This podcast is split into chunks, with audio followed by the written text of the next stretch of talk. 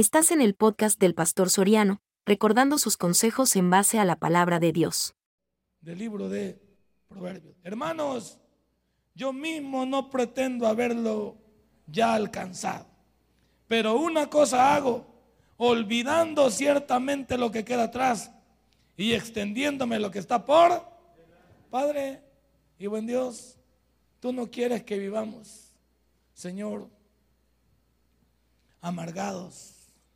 Tú no quieres que vivamos infelices. Tú no quieres que vivamos quejándonos. Tú no quieres que vivamos, Señor, recordando lo que no edifica.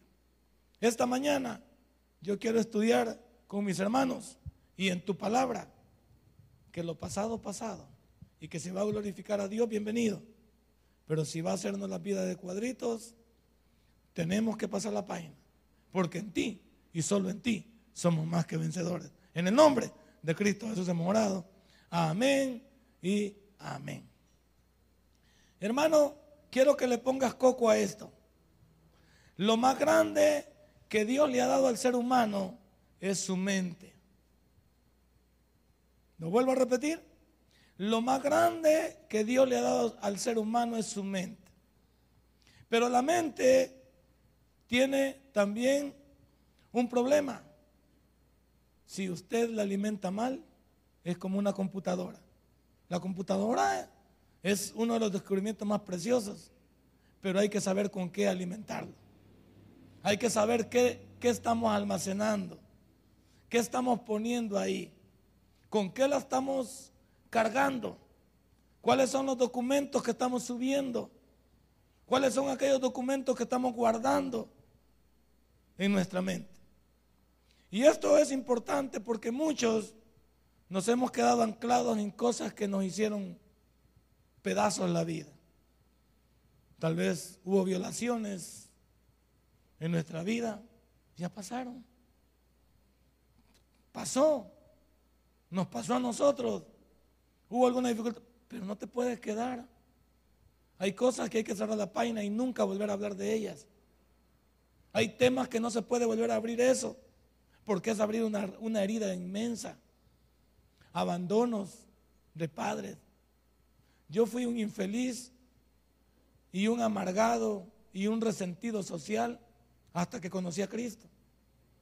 Porque yo siempre acusé a mi papá de por qué no me reconoció. Porque siendo un hombre de dinero aquí en Santa Tecla, ¿quién nos conoce a los Bigüer? Los Bigüer son conocidos aquí en Santa Tecla, de hombres poderosos, nombres poderosos. Mi mamá servía ahí de sirvienta. Y este hombre se acostó con mi mamá. Pero una cipota de 14 años. Cuando mi mamá me tuvo, me tuvo de 14 años y medio. Entonces cuando pasó eso, él no me reconoció. Sacaron a mi mamá. Y mi mamá iba a tener un niño y él no sabía qué es lo que iba a pasar en su vida. Y yo siempre viví resentido con mi papá ¿por qué no me, él me reconoció? Porque a donde yo voy, yo digo, ¿cómo se llama usted? Me preguntan, Nelson Antonio Soriano, el segundo apellido, no tengo. Y ahí la gente inventa chistes y bayuncadas. Ah, entonces usted es hijo del Espíritu Santo, pues me. No tiene otro nombre, no tiene otro apellido. Y eso no deja de causar estragos en la vida de uno porque eh, yo maldecía a mi papá, ¿por qué no me, por qué no me dio la, la oportunidad. No de, no de ser su hijo y vivir en su casa, pero sí de ser su hijo y poderme haber dado lo necesario. Sino que me tuve que criar en una marginal. Me tuve que criar con todas las necesidades de un niño. Yo por eso a mí no, hay veces eh, tenía ese plan antes, pero mi mujer me lo votó. Que yo cuando iba a comprar juguetes, ¿para qué iba a comprar juguetes si yo nunca tuve un juguete? Y mi mujer me decía, vos no tuviste juguete, pero ¿y tus hijos? ¿Vos vas a marcarlos con eso también? Ya venía yo con mi tema del pasado. No, ¿qué? ¿Para qué vamos a comprar si? No, me decía tu vida es una cosa y la vida de tus hijos es otra cosa. No te estés amargando con el pasado. Los hijos no tienen la culpa de eso. Y también mi abuela, mi abuela sabía también cómo ponerle dulce a este volado. cómo ponerle la, cereza del pastel. Cuando venía el día del padre, a mí me gustaba porque me, decía, mamá, en el día del padre me acordaba de él y decía, mamá, ¿cómo era mi papá? Tu papá era un señor chele, me decía, alto, unas entradas, así, un hombre bien elegante. Mi color, mi papá era, era, era blanco, pero aquí quizás pintó más mi mamá porque es más morenita. Pero mi padre era blanco y ella me contaba cómo era mi papá, cómo se veía, eh, cómo vestía. Pero me dijo, ¿querés conocer a tu papá? Me decía, yo decía, sí, abuelita, quiero conocer a mi papá. Y me llevaba a la puerta de la champa. iba pasando un chucho todo giotoso. Y me decía, mamá, ese es tu tata, mi mamá. Y mi mamá era cruel, o sea, me, me, me, metía en esos cuadritos, en esas cosas. Entonces yo me fui volviendo un resentido social. Y me hice al lado de mi abuela, sí, abuela, que este viejo que no nos dio nada. Y, y mi mamá cuando me contaba que tenía pisto, tenía carros y que mis hermanos como eran, me iba amargando más la vida. Yo no sabía que tenía que dejar mi pasado en paz y comenzar a vivir mi vida. Dar un paso al costado y comenzar a vivir mi vida. Y no cargar con mi pasado a mi familia, porque uno carga hasta la familia, carga a la esposa. Uno vive de eso, de que eh, dice cosas que dañan a la familia. ¿Y para qué te estás acordando? Me decía mi mujer, ¿para qué te acordás de eso si te hace daño? No te acordás de carajadas que ya pasaron. Mi esposa me daba, me daba un poquito de, de ayuda. ¿Usted está lo mismo? ¿Cuántos aquí están en el pasado? Y cargan a sus hijos. Y cargan, y cargan su trabajo. Que no pudo estudiar. Que no, que no se pudo graduar. Que no pudo tener el trabajo que usted quería. Que por qué se casó tan joven. Que por qué tuvieron hijos tan, tan rápido. Hey, pero ya pasó. Y su mente le está jugando una mala pasada. Porque no está cargada con el material correcto. Y por eso vemos personas infelices en la calle, infelices en la vida, infelices. Donde van, cargan a las demás personas. Usted no llega con personas que no, puede hablar con ellas. Porque no hablan de nada bueno. Venga, le voy a contar. Y no, hombre, ¿y cómo sale uno cuando habla con una persona? Sale todo cargado, todo agüitado. Hay personas que hay que pegarles una cachetada para que olviden el, el pasado. Eso es lo que le pegan a uno cuando queda, queda uno así mero directo. Le pegan una su cachetada para, para hacerlo regresar al mundo real. Hermano, ¿qué es lo que está cargando tu vida y tu mente que no dejas en paz? ¿Quién te hizo daño que no has pasado la página? ¿Quién se posesionó sobre tu vida y te la hizo de cuadritos? Otra cosa que me pasaba a mí era y también me pasó por la misma circunstancia, era en la comunidad donde vivía, había muy poca gente que tenían televisión. Y uno quería ver los muñequitos, los picapiedras, ver esto, lo otro. Y llegaba uno a casa donde le cerraban la puerta a uno, le cerraban la ventana y uno quería ver por la rendía y todavía le echaban agua allá a uno.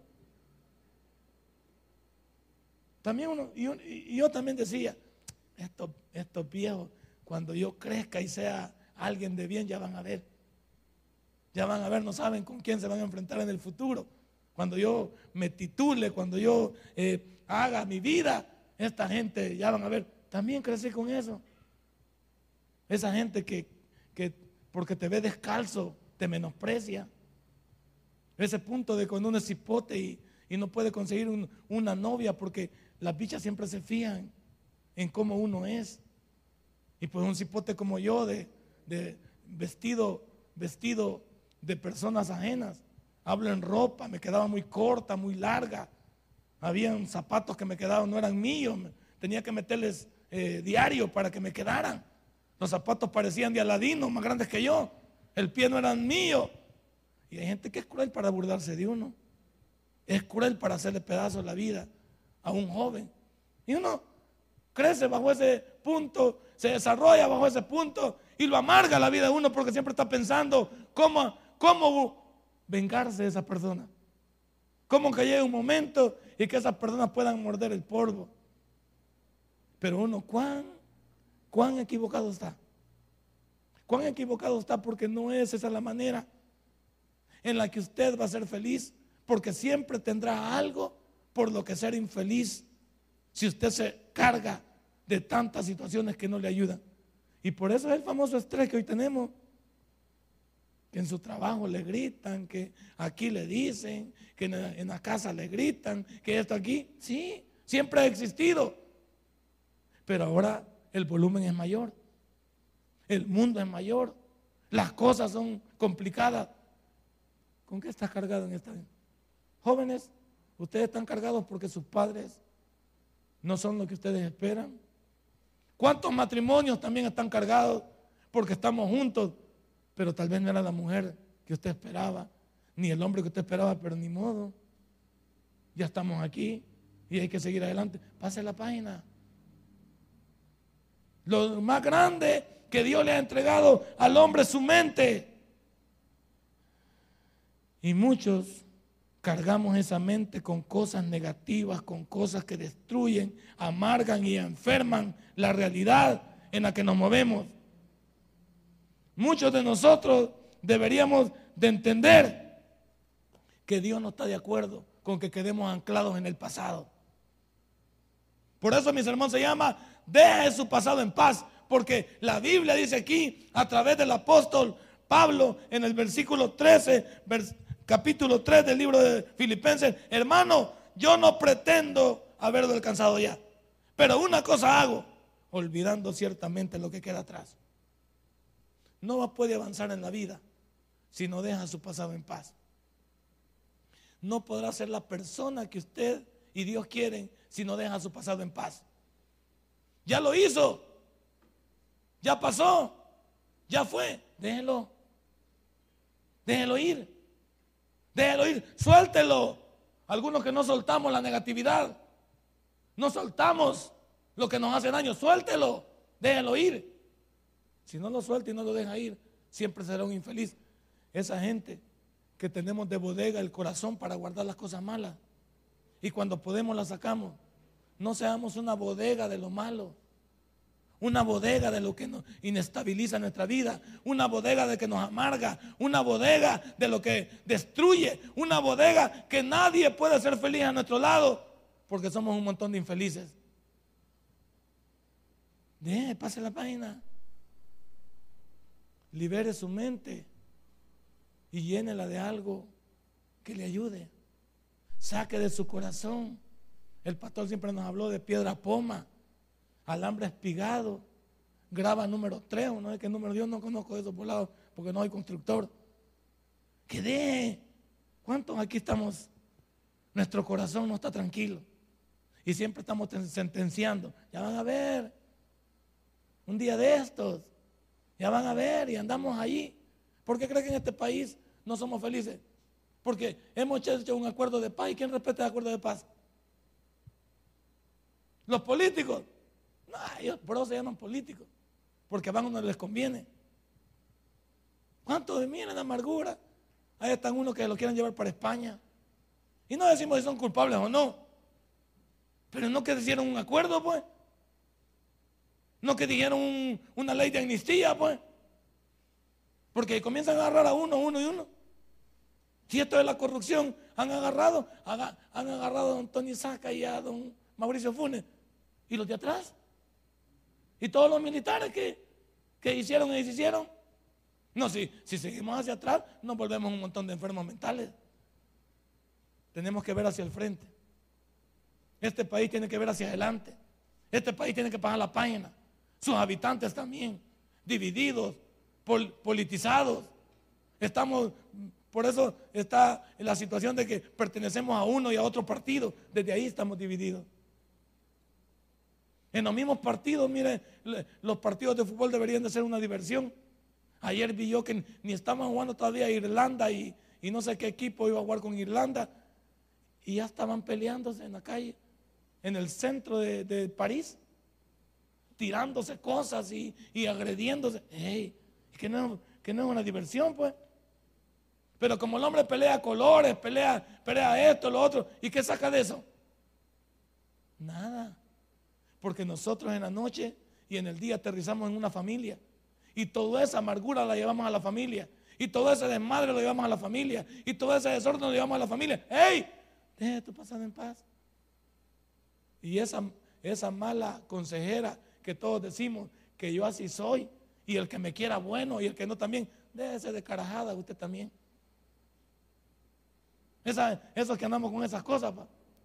Yo sé si soy y el que me quiera bueno. Y si no, salud. Salud vos. Que vas a terminar un pobre infeliz una pobre persona que cree que es la maravilla del mundo y todos se le van a acercar. Por un momento tal vez. Pero cuando descubran tu, tu estilo de vida y tu manera de ser, adiós. Uno nunca está donde no está bien. Uno siempre quiere ir donde se siente bien. Y las vidas de muchos de nosotros no permiten que las personas accesen a nosotros. Porque somos una, una llenura de infelicidad. Y se nos nota, ¿no es cierto? En la manera de caminar. Se nota. En la manera de su cara de nota. Sus acciones denotan. Su manera de ser, de hablar, se nota. Desde ahí se nota quiénes somos. Pase la página. El apóstol dice, yo, de veras, yo quiero seguir adelante y no pretendo ya haberlo alcanzado. No he llegado. Y el apóstol estaba a punto de entregar las herramientas. Estaba a punto de irse con Dios. Pero el dicho es correcto. Mientras hay vida, hay. Sí. Usted tiene vida y puede tener 90 años. No me diga que se quiere morir. Usted dice, si Dios me quiere llevar, bueno, pero yo me quiero quedar. No, si Diosito quiere, está bien, pero yo no me quiero ir. Está bien. Está bien. ¿Por qué? ¿Te quiere seguir luchando? ¿Usted se quiere seguir echándole ganas? Usted quiere decir, pero aquellos que con una cosa se dan por vencidos. Por eso la, la vida, yo creo que para muchas no es que sea injusta, es que para muchos no tienen el sentido y el carácter para enfrentarla. Una pequeña cosa los desnivela y los hunde y los termina. Una persona de carácter es diferente. Una persona de carácter es aquella que realmente le puede estar lloviendo sobre mojado, pero mañana puede creer que la lluvia se quitó. Y Dios lo dice a través del apóstol aquí. Yo no pretendo haberla alcanzado ya, pero una cosa hago. Dejando ciertamente lo que está atrás, me posesiono sobre lo que está por delante. Deja de estar viendo para atrás. Yo no veo la 22 de abril como algo que me ate. Veo la 22 de abril como un trofeo de donde Dios me sacó. Así veo la 22 de abril. Y no menosprecio. La 22 de abril para mí, aunque ha sido una colonia marginal, la respeto. Pero yo pensé desde el primer momento, quizás que llegué a esa colonia, que yo podía salir de ahí. No, y hasta me hice planes. Hice cosas en mi mente que, que me posesioné para saber cómo podía salir de ahí, cómo podía avanzar. No que ahí, ahí nací y ahí morí. No necesariamente. No necesariamente. No necesariamente tú te vas a quedar donde tú te viste la primera vez. Y el, el, apóstol quiere que tengamos esa énfasis de Dios. Quiere que tengamos ese espíritu de Dios. Quiere que tengamos esa fase de Dios en el sentido de ver hacia adelante, de estar enfocado en cosas que lo destruyen, lo amargan, lo distorsionan, lo alejan, lo hacen un infeliz. Vamos hacia adelante, hermano. Vamos hacia adelante. Que alguien viene y te quiere quitar la felicidad. Imagínate que, que, alguien en el matrimonio te, te diga, mira, ya no vamos a, ya no vamos a, a continuar. Hasta aquí muere, va. Ya no quiero seguir contigo. Duele. Pero ¿qué vas a hacer? El desgraciado va a ir a jugar por otro lado, a reírse, y tú te vas a quedar amargado en una botella. Si no te quieren, algo mejor tiene Dios para ti. ¿Cuál es tu problema? Esos, esos novios, estos bichos que andan de novio, va. Y los deja la bicha mugrosa esa que ni se baña y se quieren quitar las venas. Ay, yo me quiero. No seas dundo, bicho. ¿Sabes qué? Esa bicha no te merece. Así de sencillo. Esa bicha no te merece. Y si no te merece, ay, que no, es que yo no puedo vivir sin ella. No molestes. Si cuando uno ya está junto se quiere volver a separar, no estés inventando, hombre. Son cosas de bayuncada de momento, porque la emoción y la adrenalina te ha caminado. Y que no, es que ella es la única. Pues sí, tampoco. Y estos hipotes que hacen eso, y llaman y hasta salvequean. Si no, venís, me mato. Matate, desgraciado.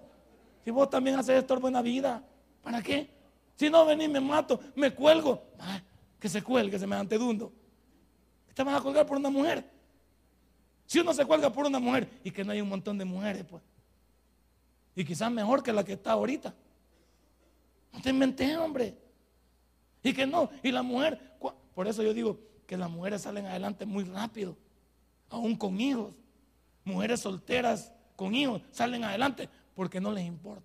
Porque dicen, eh, a ver, este desgraciado, le voy a demostrar que con hijos y a él también que era un hijo más, también se va. Y por eso mujeres sacan pecho y de repente las vemos. Y ahí de, repente la mujer la vemos cambiada, la vemos realizada y de repente ya queremos volver a llegar a ella y dice, vos te fuiste cuando quisiste. Lo pasado, pasado, que te vaya bien. No, que mira que estaba equivocado. No, no estaba equivocado. Fuiste un pasmado. Seguí tu camino. Sigue tu camino. No, no, no, no. No me vengas a mí a agregar una, una vez más la vida que ahorita ya me posesioné sobre lo que quiero. Aquí están mis hijos, pero son mis hijos también. Sí, ellos pueden verlos. Si a lo que no puede llegar ya a mí. Pero no me estés pidiendo ya nada porque ya yo salí adelante y te he sacado de mi vida. ¿Verdad, mujer que? No, hay mujeres, como dicen en mi pueblo, cachiponas mujeres hechas. Y dicen, no, el desgraciado no me va a quitar a mí la felicidad. Bien hecho. ¿Y cuántos hay que se quedan anclados? Y a tan corte daba. Hay bichos que están cipotes, pues. Y lo jugó el diablo. Digo, lo jugó el diablo porque una bicha malvada lo fregó. Así les digo a algunos aquí. Te jugó el diablo, va. Una bicha loca los, destartaló. Le digo, sobreponete. Sobreponete, saca pecho, duele, va que duele. Si duele. Y en los casos de amorillos, el hombre es el que sufre más. Porque a la mujer la están esperando como 15 locos. Y el hombre tiene que salir a rebuscarse. Y si es fellito, ya la regó. Entonces, claro, la muchacha no sufre tanto porque la cuentean aquí. El bicho es el que. Y de repente ve a la bicha con otra. Y le cae la baba. Claro. Claro. Y te vas a quedar ahí. El futuro dirá.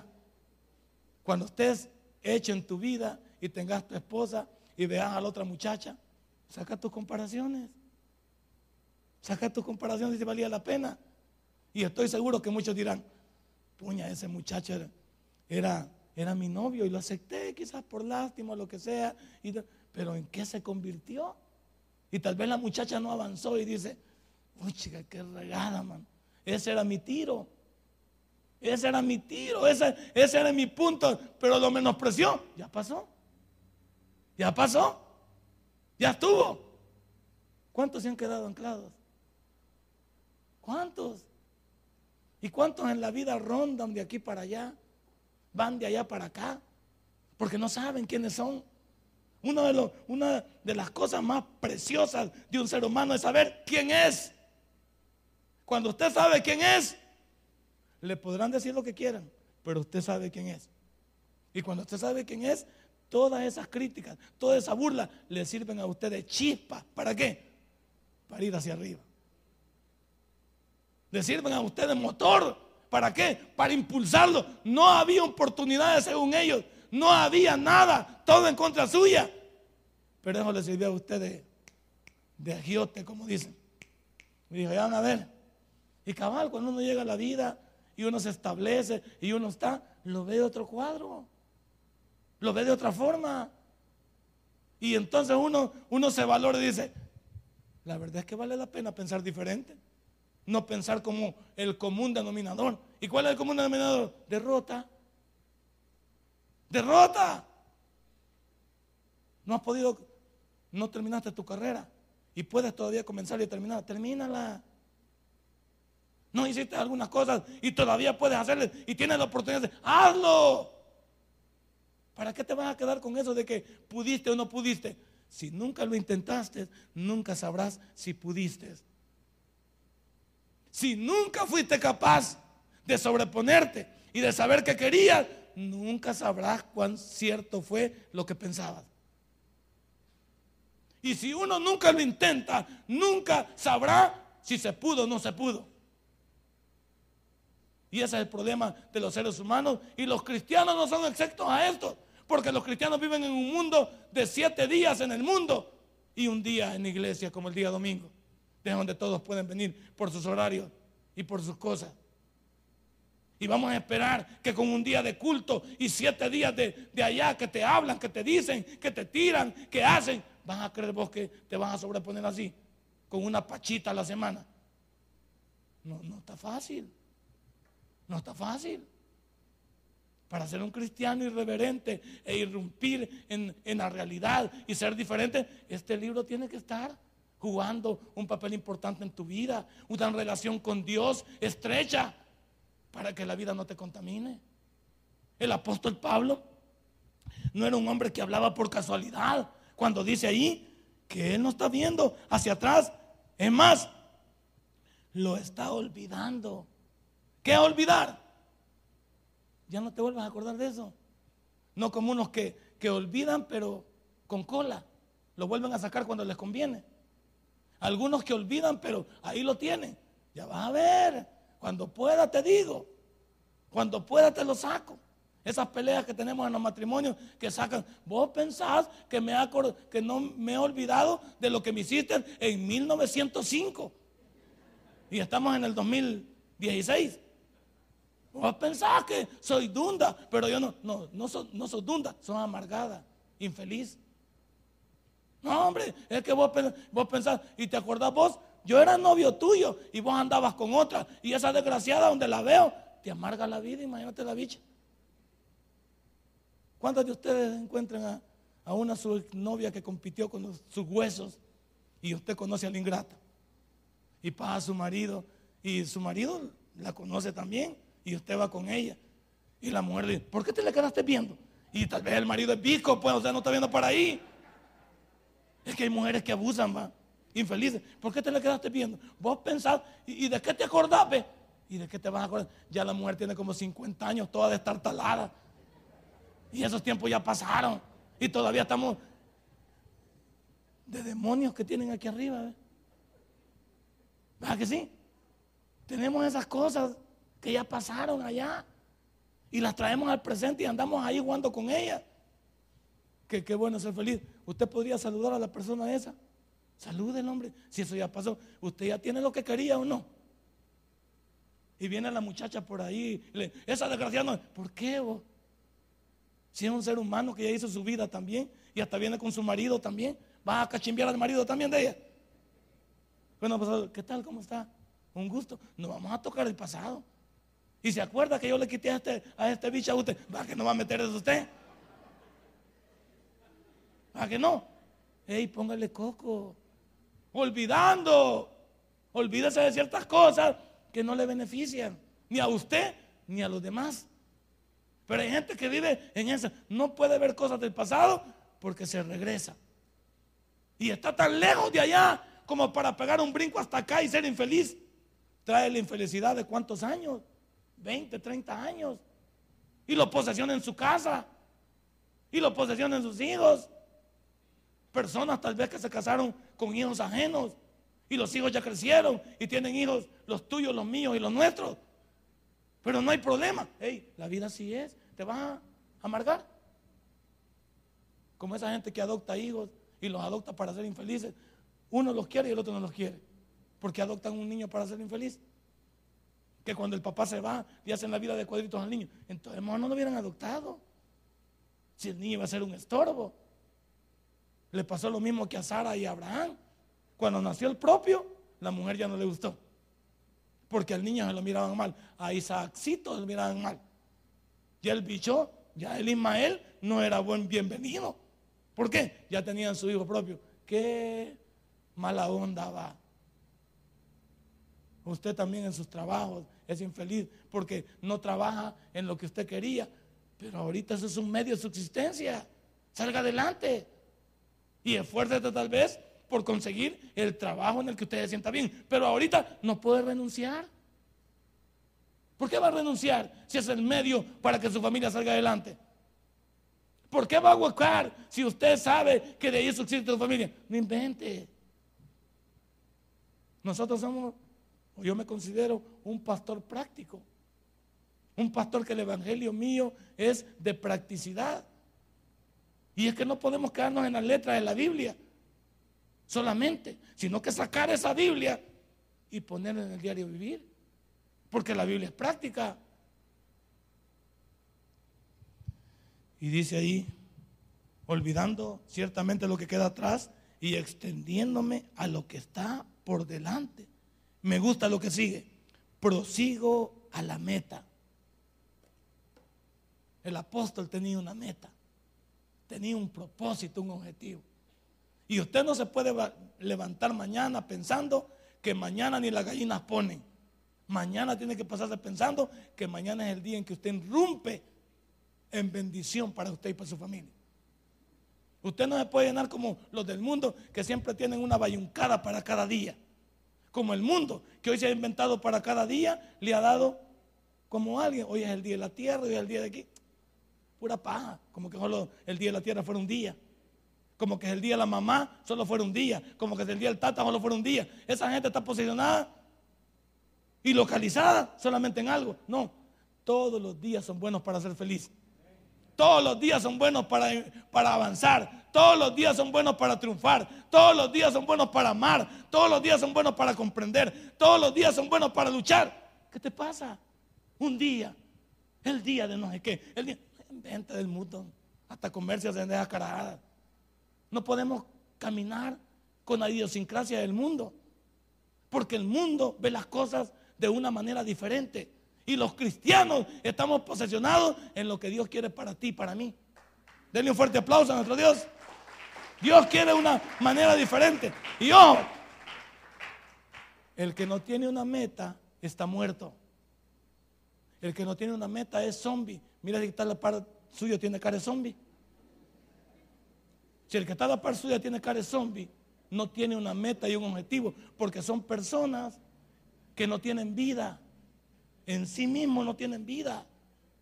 El que no tiene un propósito, una meta, un objetivo, algo que alcanzar, es un muerto viviente.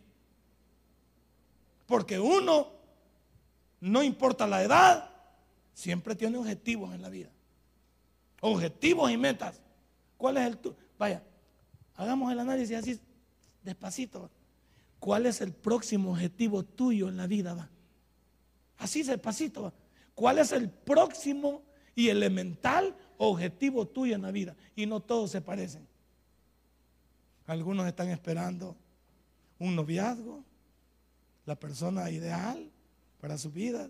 Otros están esperando el trabajo idóneo para ellos. Otros están pensando en su próxima graduación para avanzar en un plus más en su vida. Otros están pensando en cómo hacer avanzar su negocio y expandirlo. ¿Cuál es el próximo objetivo de tu vida? Y algunos dirán, yo nada, pastor. Esa gente me da tristeza a mí. Hermano, ¿y usted qué piensa del futuro? Ah, yo como toda la gente pasmada y dunda anda por ahí. Yo nada.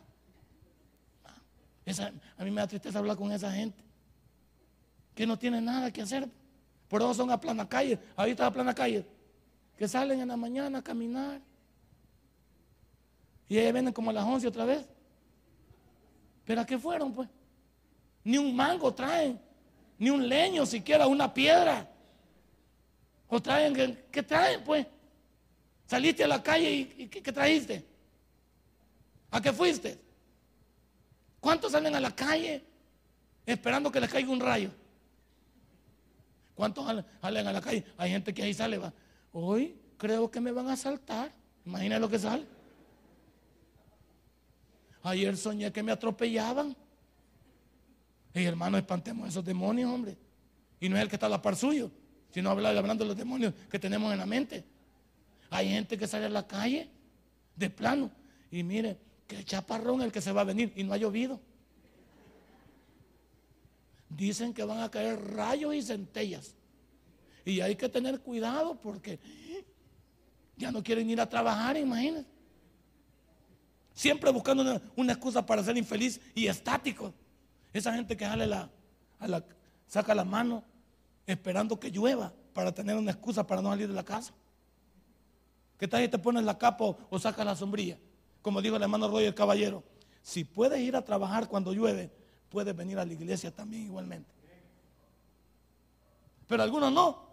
En el trabajo, ahí vas prendido del asiento uno, como que eres piscucha. Pero te dicen para buscar las cosas de Dios, ¿por qué te? ¿Cuál es tu próximo, hermano? ¿Cuál es tu próxima meta? Yo tengo metas. A mí me encanta, soy un hombre de metas y de objetivos. Y por cada, vez que no tengo sueño y me levanto, bajo a la sala y veo que puedo apuntar, qué se me viene a la mente, qué puedo apuntar. Y hay veces yo sé que hay algunas cosas que no, aparentemente no están bien, pero para mí sí están bien. Porque yo le he pasado por el filtro de lo que quiero. En el sentido si me favorece, si me ayuda. Y no en el sentido si me perjudica, si me, si me lesiona. Uno debe tener sus metas y sus objetivos. Ustedes piensan, ustedes están pensando en morirse. ¿Cuándo están pensando en morirse aquí? Es para regalarles el lacito, para mandárselo a comprar yo. Nadie está pensando en morirse. Nadie está pensando en quedarse. ¿Cuántos están pensando aquí que no se van a graduar de bachiller porque los van a quebrar en la última materia? Que no van a sacar las últimas materias de la universidad porque los van a quebrar. Nunca nadie va a, las clases, ah, como estos bichos, pa tienen examen y ya nos ha oído sus, conversaciones. ¿Para dónde vamos? Para el examen. A sacarme mis cinco. Ah, como que si esa fuera la nota mayor. ¿Ya ha oído esos bichos? Yo, yo creo que con un mis cinco sería bueno. Y, y con seis me sentiría satisfecho. ¿Usted cree que puede salir a la calle así? Esos hipotes que así. ¿Y cuánto te sacaste vos? Estaba duro. Yo creo que un mi tres, ya te imaginas. Ni siquiera por fregar sueñan con algo, pues. No sueñan ni siquiera para adelante. ¿Cuántos, ¿Cuántas de nuestra familia son así? Y usted mismo va a buscar un trabajo que no le van a dar.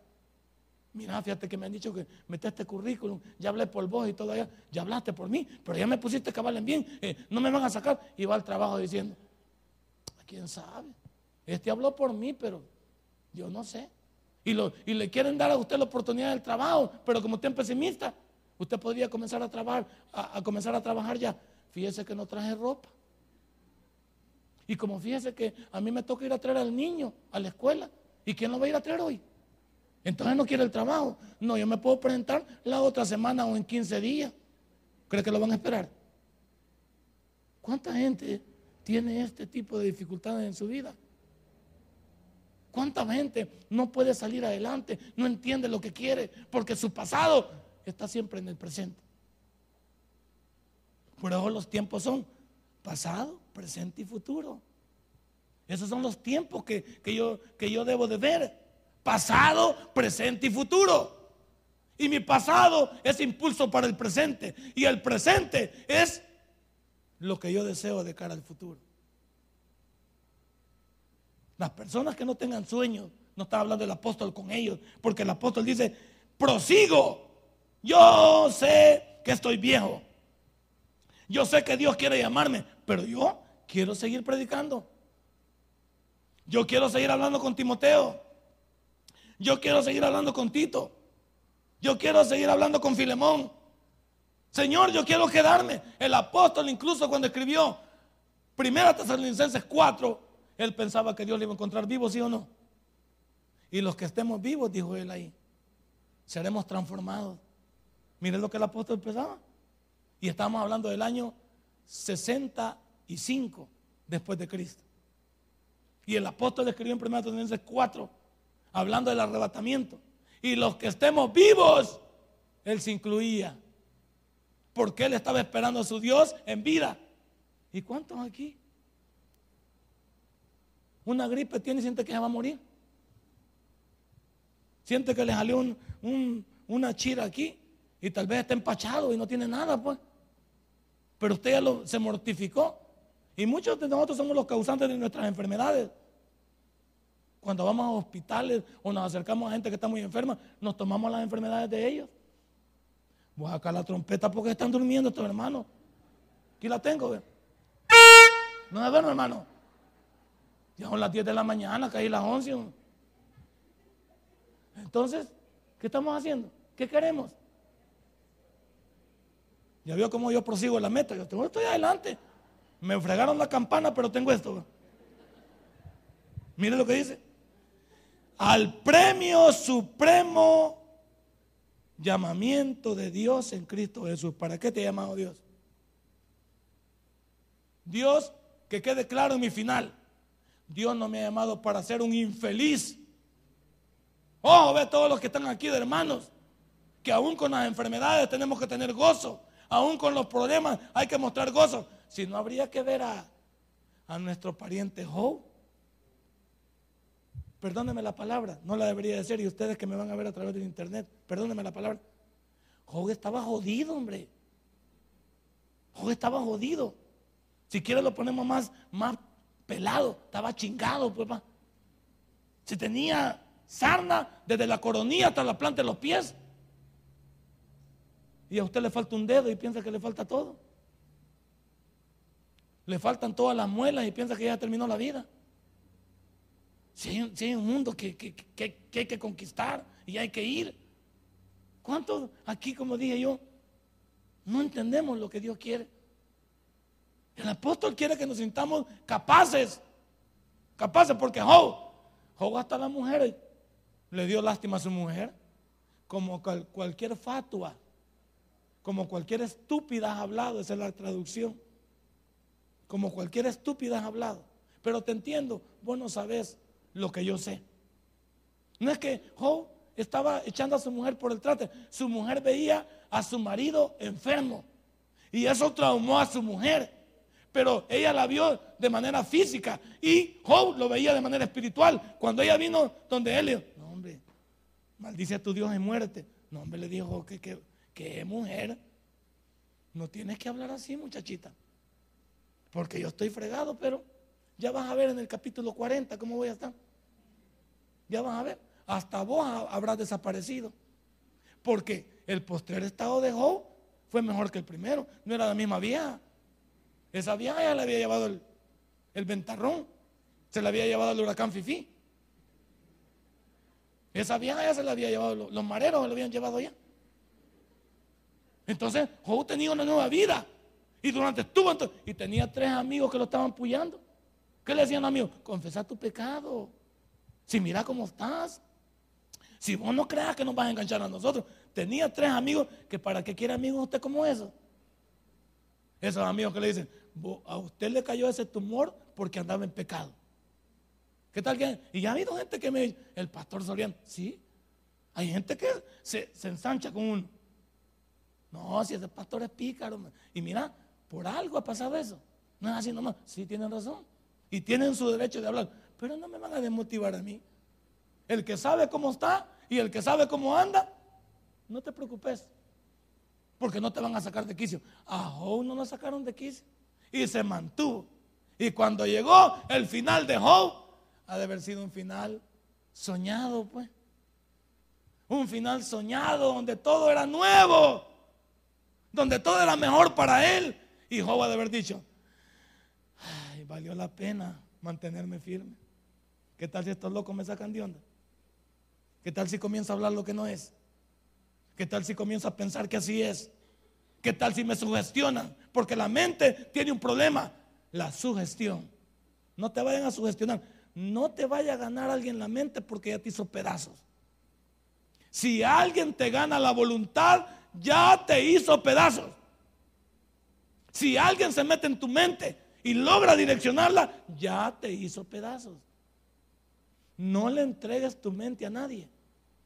No le entregues tu pensamiento y tus modelos de pensar a nadie.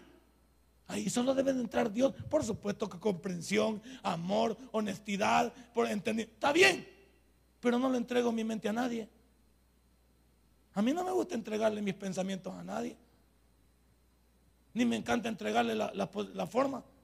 A me platicamos con mi esposa y estamos de acuerdo o no estamos de acuerdo, pero hay cosas que yo digo, me pertenecen a mí nada más. Y no tengo que molestarla a ella. No tengo que molestarla a ella. Son mías. Y esa es mi manera de ser.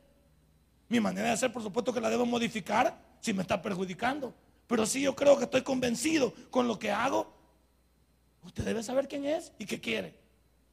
Porque los proyectos de vida y las cosas que usted hace son únicas en cada persona.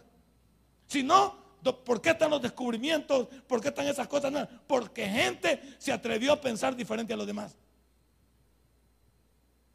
Los, los genios le llevan la contraria a todos los demás. Las personas dicen, y no ya viste que te equivocaste como 30 veces, ¿para qué lo vas a seguir haciendo? Los descubrimientos no se hicieron de la noche a la mañana. Fracaso tras fracaso, fracaso tras fracaso. Un día salió el invento a la luz y dio los frutos esperados. Pero hubo alguien que no se dio por vencido. Alguien te va a decir, vos no servís para nada. ¿A cuánto les han dicho así? Solo yo, gracias a Dios. Usted no sirve para nada. Usted es por gusto. Usted nunca va a llegar. Usted no está a mi altura. Usted no. Gente que lo maltrata uno. Pero uno aquí adentro debe decir, no, yo sé cuánto valgo. Sé que ahorita no estoy en posición de, decir, en, en, posición de sugerir, en posición de levantar la mano, en posición de hacer. Pero ya llegará el momento en que me levantaré. Pero hay gente que, ya le ha ganado la moral. No, usted no sirve para nada. Usted no, usted no aquí, usted no allá. Usted nunca pondrá los pies donde yo los he puesto. Usted nunca comerá donde yo, donde yo he comido. Usted nunca irá donde yo voy. ¿Quién dice? ¿Quién dice? ¿Quién dice eso? Unas personas te lo van a decir para mortificarte. Porque quieren sugestionarte. No, usted está aspirando a una plaza mayor de su trabajo y hay algunos que le dicen, no, hombre, si vos ahí no la vas a hacer, ¿cómo que no la vas a hacer? ¿Quién dice? Denme la oportunidad, van a ver quién soy yo. Y no me vayan a dar la oportunidad porque me voy a convertir en el dueño de la empresa. Y ahí te, aguan, mira lo que dice este pamado y la gran descarcajada. Este indio pata rajada, mira lo que dice. Claro, la gente no entiende tu posición. Porque no está dentro de tus metas y tus objetivos y dentro de tu panorama. Entonces cuando la gente se burla es porque cosquillas le hace. Si no te voltean ni a ver ni las moscas, afligite. Si a usted no lo siguen ni las moscas, aflíjase. Pero cuando anda gente que siempre le quiere a usted humillar, le quiere botar sus sueños, le quiere decir que no, le quiere decir que usted no, no se preocupe. Algo está haciendo usted que la gente no le parece. Porque la gente es mira el bolito, Pobrecito, ¿verdad? Mira, ella es prostituta, pobrecita, ¿verdad? Mira, este es drogadicto, pobrecito. Y ya con eso ya me pues. Y ya con eso ya salí de la droga, pues. La gente le encanta, le encantan las frases en las cuales el ser humano está más que menospreciado. Pobrecito, pero le echan agua caliente. Pobrecito, pero le pegan una patada. Pobrecito, pero le pueden pegar una pedrada. No, la gente es así de sentimental. Es así de especial. ¿Cuánta gente está matando tus sueños? ¿Cuánta gente está matando tu expectativa? No te dejes llevar. El apóstol Pablo sabía. El apóstol Pablo entendía. Prosigo a la meta, al premio del supremo llamamiento de Dios en Cristo Jesús. Así que todos, 15, los que somos perfectos, mira el apóstol ya de, el apóstol no andaba con carajada, ¿va? El apóstol no andaba con para, para todos aquellos que somos desnutridos, para todos aquellos que no lo hacemos. Este es el club de los amargados. Como hay un montón de viejitos que se reúnen a contar sus infelicidades. Ay, mis hijos no me quieren, no me visitan. Ay, y yo tuve una mujer bien chula, bien galana. ¿Y dónde estaba? En Estados Unidos, con otro. ¿Qué hiciste tu familia? Y que, y que yo, fíjese que fui a la universidad, pero me faltaron dos materias para terminar. No, tres te faltaron. Las dos que dejaste y el cerebro dejaste prendido ya también. Si no es la vida. La vida es entender qué quiero. Y esto no, no, no es simplemente palabras como el mundo trata de decirme. El mundo te da palabras, te da ánimo, te da motivación. No, hablemos de lo que Dios tiene. Hablemos de estos versículos donde me impactan a mí y me invitan a romper esquemas, donde me invitan a mí a ser diferente, donde me invitan a avanzar. Se ve todo crudo, ¿sí? ¿Quién te ha dicho que las expectativas para triunfar se ven todas alcanzables? Algunas se ven lejos, se ven hasta inalcanzables. Uno tiene que decir, quizás, ¿verdad? Y hay momentos en que tú te paras y dices, y, y estás un poco, me dices, quizás no lo voy a conseguir. Hay veces que no está así. Quizás me equivoqué, va. Quizás fui demasiado fanfarrón. Como cuando yo me acostaba en el crematorio de, allá de la 22 de abril, en el botadero de basura. Y me acostaba con esa cipota que me gustaba la cipota. Pero la bicha me dijo, usted no me gusta, usted me gusta como amigo. Pero no me gusta usted como, como, como persona para ser novio. Y me encanta su amistad. Y me encanta vivir con ella porque platicábamos casaca. Cosas de bichos. Y como yo estaba claro que no le gustaba la bicha y que íbamos a ser amigos, me abrí con ella. Y, nos acostábamos eh, como a las 9, 10 de la noche y comenzábamos a ver. Y como el aeropuerto entonces era ahí en Ilopango y pasaban los aviones y yo le preguntaba a ella, ¿y cuántos hijos vas a tener vos? Ella me decía, unos cinco. Ah, ¿Y cómo le vas a poner de nombre tal? ¿Y vos crees que algún día nos subamos en algún avión? Éramos unos bichos de 15 años. ¿Crees que algún día nos vamos a subir en el avión? Tal vez, me decía ella. ¿Y la casa, cómo te la imaginas tu casa? ¿De qué color? ¿Con cuántos cuartos? ¿Cómo te imaginas tu trabajo? ¿Alguna vez has pensado si vamos a tener carro? Y algunas personas dicen, si yo en bicicleta llego, ya te fregaste. Siempre vas a andar a pata. Porque nunca tienes en el corazón algo que te motive a alcanzarlo. Cierro porque sé, que yo tiene hambre. Usted ya vio el reloj, que ya me pasé. Algunos me están diciendo, mire pastor. Yo le digo, ¿cuántos de ustedes en esta mañana vinieron con un pensamiento aquí? Yo les pido que dejen su pasado en paz y dejen sus cosas que le afectan, déjenlas aquí y llévese lo bueno nada más que le vaya a servir. Y le digo algo, en Cristo somos más que vencedores. Denle un fuerte aplauso a nuestro Dios. Padre y buen Dios, muchísimas gracias por este lindo sermón que nos regalaste. Estas lindas palabras. Si este mensaje ha impactado tu vida, puedes visitarnos y también puedes buscarnos en Facebook como Tabernáculo Ciudad Merliot. Sigue con nosotros con el siguiente podcast.